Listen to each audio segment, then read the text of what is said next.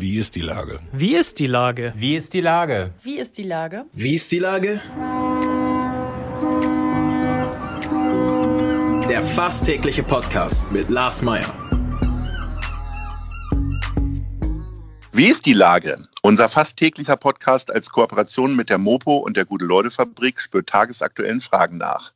Macher, Musikerinnen, Models, Mütter und Politiker – genauso wie Schwestern, Schweißer, Freiberufler oder Helfer, kommen knapp 15 Minuten zu Wort. Die Auswahl ist rein subjektiv, aber immer spannend und überraschend. Mein Name ist Lars Meyer und ich rufe fast täglich gute Leute an. Unser Partner, der das diese Woche möglich macht, ist Meierlikör, jetzt als Doppelpack in der Pflegedition, weil doppelt pflegt besser. Das war Werbung. Heute befrage ich den Chef der Behörde für Verkehr und Mobilitätswende, Agnes Tjax. Ahoi, Agnes. Moin, Lars. Lieber Agnes, ein bedeutendes Datum hast du hinter dir, nämlich deinen 40. Geburtstag und eins noch vor dir, dein Einjähriges als Senator. Welches hat dich mehr beschäftigt? Ähm, mein 40. Geburtstag hat mich persönlich leider nicht so stark beschäftigt, wie es sein sollte, weil es war Corona und ähm, das heißt äh, 40. Geburtstag ohne Feierei. Eigentlich feiere ich meinen Geburtstag jetzt nicht jedes Jahr besonders ausführlich, aber ich dachte, zum 40. wäre es eigentlich mal angemessen gewesen und ging dann nicht. Hat mich ein bisschen traurig gemacht, aber deswegen auch nicht so stark beschäftigt. Das Einjährige ähm, kommt ja in ein paar Tagen. Ähm, ja, ist interessant, ähm, auch mal selber so ein bisschen so einen kleinen Rückblick zu machen. Was schafft man eigentlich in so einem Jahr? Aber andererseits ist es natürlich auch so, ähm, die Arbeit geht vor allen Dingen weiter. Ne? Hast du denn vor, den 40. nachzufeiern? Es gibt ja viele äh, Sachen, die so in den letzten anderthalb Jahren passiert sind, wie Leute mit äh, Nullern oder mit Hochzeiten oder so umgegangen sind. Ja. Äh, wird es dann den 41. riesengroß in der Mitte Altona geben oder? Ja, das war letztes Jahr schon so ein bisschen Mutti 70, Agnes 40, äh, Tante 80 und alles ging nicht. Und natürlich nimmt man sich das vor, aber ich würde jetzt mal keine sichere Prognose darauf ablegen, ob das am 41. dann wirklich auch klappt. ich dachte, ich kriege jetzt mal ein Freibier vom Verkehrssenator, aber gut. Das kriegst du auch so, wenn du vorbeikommst. Sag mal, wie würde denn der 15-jährige Agnes den 40-jährigen Agnes beschreiben und wie zufrieden wäre der mit dir? Oh, ähm, das ist eine spannende Frage, über die ich noch nie nachgedacht habe. Aber wenn ich ein bisschen. Dafür darüber, sind wir ja hier. Ja, genau, ein bisschen gemeinsames Nachdenken. ähm, ich glaube, dass ähm, als 15-Jähriger, was wie alt ist man dann so, das ist so neunte, zehnte Klasse. Ähm, da war ich eher ein Mensch, der ähm, noch nicht so richtig durch war mit der Pubertät, war noch nicht so richtig mit sich im Reinen war. Ich bin dann ja in der 11. Klasse ein Jahr nach Amerika gegangen und da ähm, ging es dann los. Bitte? Da ging es dann los in Amerika. Na, erst am Ende würde ich sagen. Ähm, das, äh, in Amerika, das war auch nicht eine ganz einfache Zeit. Ich hab, fand die schon interessant, aber ich war so bei evangelikalen Christen ähm, in Ohio und ähm, ich sag mal so, das Positive daran war, dass mir damals das ähm, das Verständnis dafür gekommen ist, wie Menschen den damals ähm, schrecklichsten Präsidenten aller Zeiten der USA, George W. Bush, wählen konnten, ähm, der heute geradezu wie ein Staatsmann gegenüber ja. dem letzten Präsidenten wirkt. Und er war damals aber schon ja für uns, ich meine, das war äh, der 11. September, kam da nicht so stark danach. Ich war da schon wieder in Deutschland, dann gab es den War on Terror und ähm, ähm, das alles sozusagen, äh, sagen wir mal, mit äh, begründet mit der auserwählten Nation und ähm, äh, den biblischen Zitaten. Das äh, hat mich schon war schon gut für mich, dass ich das auch inhaltlich mal ein bisschen mehr verstanden habe, weil ich bei solchen Menschen gewohnt habe und die sind auch.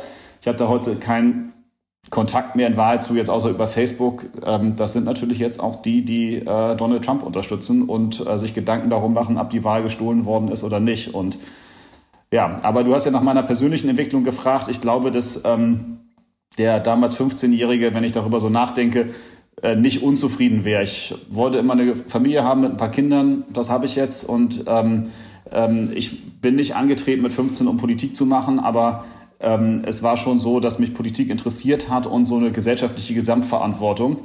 Ähm, und ich aber damals zum Beispiel jetzt überhaupt mich nicht auf großen Bühnen gesehen hätte oder so. Also ich war nie einer, der besonders gerne Theater im in der Schule gemacht hätte oder sowas in der Art. Geht meinen Kindern heute übrigens genauso. Ich habe auch ein bisschen das Gefühl, das ist vererbbar. so, musste ich alles äh, mir hart äh, erkämpfen. Aber es war nicht schlimm. Es war gut, fühlt sich gut an. Wann hat es denn bei dir eingesetzt, dann diese Politisierung und zu sagen, so jetzt äh, will ich nur nicht, nicht nur wählen gehen, sondern ich lasse mich wählen? Das war bei mir, also sozusagen politisch war ich schon immer, so das war schon immer, meine Eltern sind beide Politiklehrer, ähm, immer Teil meines Daseins so.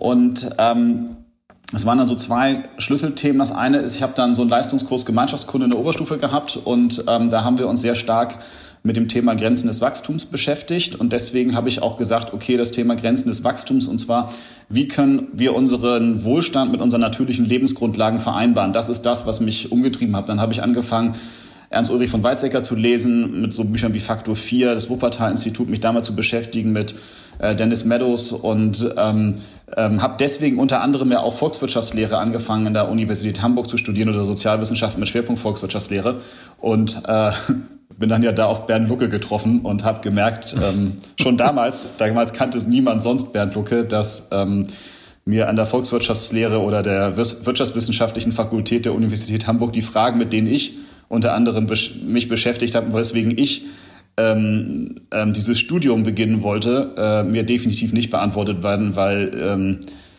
der Professor ist zwar frei in seiner Lehre, aber absurd fand ich sie damals schon. Du hast ja gerade schon gesagt, dass du dir Gedanken machst, äh, was man so in einem Jahr schaffen kann. Äh, das prägnanteste Bild von dir ist, äh, du weist irgendwo einen Fahrradweg ein. Äh, was hast du denn für ein Bild so nach einem Jahr Senator von dir? Ähm, mein Bild ist eigentlich, ich bin am Anfang angetreten, habe gesagt, ähm, ich möchte die Menschen für die Mobilitätswende begeistern und ähm, ich glaube, dass ähm, ähm, das zum Großteil auch gelungen ist, nämlich Leute zu begeistern. Und dafür muss man aber auch selbst begeistert sein und auch selbst authentisch bei der Fragestellung sein. Und ähm, für mich ist das eher so, dass sozusagen, ich fahre zwar unheimlich gerne Fahrrad, aber meine Verkehrspolitik ist wirklich viel, viel mehr als Fahrradfahren. Und deswegen, sage ich mal, ärgert es mich schon fast ein bisschen immer, äh, nur mit dem Fahrrad assoziiert zu werden, sondern unsere Verkehrspolitik besteht darin, wir haben äh, eine U-Bahn-Linie angefangen zu bauen, die U4 in die Horner Geest. Wir haben eine neue S-Bahn-Linie angefangen zu bauen, die S4. Äh, wir haben unglaublich große Projekte vor der Brust, den Altonaer Autobahndeckel. Dort entstehen 19 Hektar neue ähm, Stadtfläche. Und jetzt ist das nicht so, dass sozusagen ich die als alle alleine erfunden hätte, aber ähm, es ist eben auch so, dass die durchaus ähm, Teil auch einer grünen Bewegung in der Stadt bin, die ich ja nun in der Verkehrspolitik ähm, äh, mal gerade federführend vertrete. Und ähm, hinzu kommen viele Digitalisierungsprojekte, die Hamburg äh, erheblich weiterbringen und eben auch die Vertretung Hamburgs ähm, und auch zum Teil der Verkehrsinteressen Norddeutschlands beim Bund, äh, bis hin zu dem Thema, dass wir uns geeinigt haben bei der Straßenverkehrsordnung, äh, deutlich stärkere äh, Strafen für Regelverstöße zu verhängen. Ähm, und das sind alles Themen, ähm, ähm, die mich vor allen Dingen auch beschäftigen. Und ähm, deswegen ist sozusagen das Fahrradthema, was mir sehr wichtig ist, aber ist immer sozusagen nur so ein ganz kleiner Ausschnitt der Tätigkeit. Und in Wahrheit ist es so, dass wir natürlich auch an der Verkehrsbehörde mit beweisen können, dass ähm, äh, die Grünen die harten Themen können, die Infrastrukturthemen können und sozusagen sie auch vorantreiben können. Und das ist schon sehr, ein sehr großer Ehrgeiz von mir, äh, das auch zu tun. Gibt es denn äh, Sachen oder Umstände, mit denen du noch fremdelst in deinem Amt? Äh, viele Senatoren sagen mir so nach ein, zwei Jahren, äh, dass sie diese Selbstbestimmung irgendwie komplett aufgegeben haben. Man wird durch den Kalender getrieben, man kriegt von anderen Leuten gesagt, was jetzt so äh, äh, Sache ist, wie auch immer. Äh, wie gehst du damit um oder gibt es etwas ganz anderes, was dich stört? Also stören tut mich eigentlich relativ wenig, sondern ich habe mir diesen, äh, diese Position ja sehr stark selbst ausgesucht und äh, bin da jetzt auch nicht zufällig, sondern das ist ein Weg, der mich ähm, mein Leben lang beschäftigt, dass ich finde, dass der Verkehr in Hamburg anders organisiert werden muss. Ähm, ich weiß sehr genau, was ich da will und was äh, wir da tun. Ich bin auch sehr gut vorbereitet in dieses Amt gegangen. Ähm, ich muss sagen, dass ich ähm, das mit Überzeugung mache und auch ähm, da auf sehr viele Menschen treffe, mit denen ich sehr, sehr gerne zusammenarbeite. Und ähm, die sehr, sehr viel geben und auch mir persönlich geben. Also sozusagen, ähm, weil sie eben an einem Strang ziehen und weil es bemerkenswert äh, gut funktioniert. Und es ist eher so, dass es eine, eine, eine, eine Welle eine Welle ausgelöst hat. Wir sagen jetzt das erste Mal in Deutschland, wir sind nicht nur eine Verkehrsbehörde, wir sind eine Behörde für Mobilitätswende. Wir haben einen Auftrag, den Verkehr anders zu organisieren.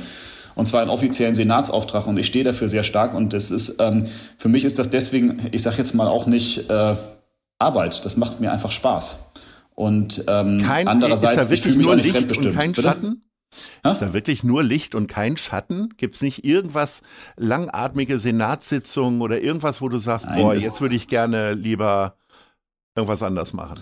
Nein, gibt es natürlich auch, aber ich sag mal im Ernst, das gehört ja zu jedem Beruf dazu. Ne? Und mhm. ähm, ähm, ich hätte mir da, klar würde ich mir auch bestimmte Sachen anders aussuchen und ähm, äh, Themen anders setzen. Und ähm, klar, wenn ich das äh, ich kriege jeden Tag, weiß ich nicht, 20 Postings, wo mir irgendjemand erzählt, wie doof er den Handtuchradweg am Schiffbecker Weg oder in der Saseler Chaussee findet. Und ja, klar, ich finde ihn auch doof, aber ich kann jetzt auch nicht jeden Radweg morgen früh ändern. Und ähm, das muss man dann auch zu gewisser Weise ähm, auch ein bisschen an sich abprallen lassen. Ähm, weil wenn man sich das alles noch zu eigen macht, dann, ähm, äh, dann, dann wird es einem irgendwann schlecht gehen. für, führt zu nichts Guten. Für, für uns alle ist äh, Fahrradfahren Zeitvertreib, aber natürlich auch von A nach B kommen, genauso ja. wie das Nutzen des, äh, des öffentlichen Nahverkehrs. Äh, kannst du da auch abschalten oder ist es dann so, also beim, im, ich, als ich früher Schauspieler vertreten habe und ich deutsche ja. Filme geguckt habe, konnte ich nicht abschalten. Habe ich nicht mit Popcorn da gesessen, sondern habe geguckt, wie die gespielt haben. Wie ist das bei dir beim Nutzen der äh, U-Bahn? Ähm, ach, das, das Tolle am öffentlichen Nahverkehr ist ja, dass wenn man die nutzt, dann hat man ja mittlerweile eigentlich immer eine Zweitbeschäftigung auch. Ne? Also man fühlt sich wohl, aber ich sag mal so, da guckt ja jeder in sein Handy rein oder man telefoniert. Früher hat man dafür noch das Fahrgastfernsehen installiert, heute hat jeder sein Fahrgastfernsehen irgendwie direkt vor der Nase oder man hat seine Kinder dabei und unterhält sich. Aber dass man einfach nur rausguckt gegen eine graue U-Bahn-Wand, ist ja relativ selten, weil es auch ein bisschen, ist auch irgendwie ein bisschen sinnlos. Ne? Und ähm, bei mir ist es so, dass ich häufig wenn ich mit dem öffentlichen Nahverkehr fahre, jetzt nicht so irre lange Strecken fahre. Das heißt, wenn ich jetzt, was weiß ich, von Altona zur Stadthausbrücke fahre, da ist jetzt die Behörde. Ich meine, da sind irgendwie 10, 15 Minuten oder so, dann telefoniere ich da meistens und mache mir relativ selten Gedanken. Wenn ich sonst aber schon unterwegs bin, ist das so, ich habe schon so einen kleinen Scannerblick, ähm, äh, was kann man wo besser machen was kann man wie machen, auch in anderen Städten, was machen die zum Beispiel, haben die eine Verknüpfung, ich weiß nicht, vom Fahrgastfernsehen zum Stadtrat, das einem schon angezeigt wird, ähm, wie viele Stadträder sind an der nächsten Station frei, welche kann man buchen und wo ist der Ausgang beispielsweise.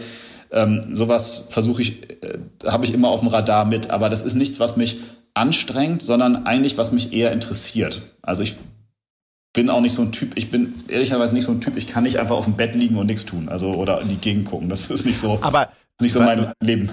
Was mich verwundert, ist, dass du im öffentlichen Raum telefonierst, also in der U-Bahn oder wie auch immer. Ich, ich mache das tatsächlich gar nicht. Äh, nicht nur, weil ich nicht andere stören möchte, sondern äh, weil ich immer Sorge habe, dass alle mein dummes Gequatsche mitkriegen.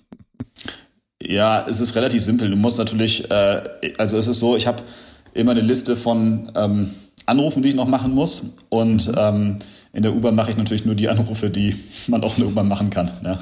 das, nicht, nicht die anderen, aber ähm, es ist halt schon so, guck mal, ich habe ja bewusst gesagt, ich verzichte auf so einen Dienstwagen. Ähm, das ist eine Entscheidung, weil ich den wirklich nicht brauche und es auch inhaltlich richtig finde. Und ich finde auch, es ist glaubwürdig, eine Mobilitätswendebehörde anzuführen, wenn man dann kein eigenes Auto hat.